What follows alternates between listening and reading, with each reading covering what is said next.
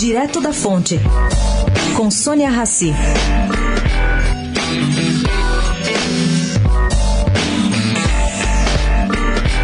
Timidamente, mas com alguma constância e consistência, os empresários brasileiros estão começando a se manifestar sobre a política.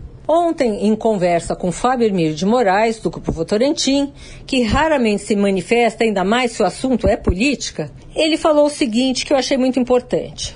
O país precisa de um tsunami de gestão pública e de um pacto da sociedade em prol da melhoria dessa gestão e que os brasileiros têm que decidir quem vai sobreviver, o Estado ou a sociedade.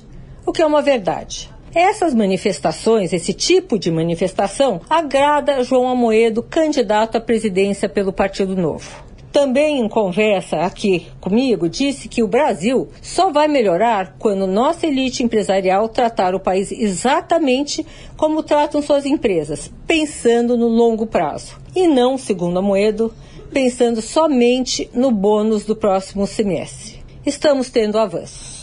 Sônia Raci, direto da Fonte, para a Rádio Eldorado.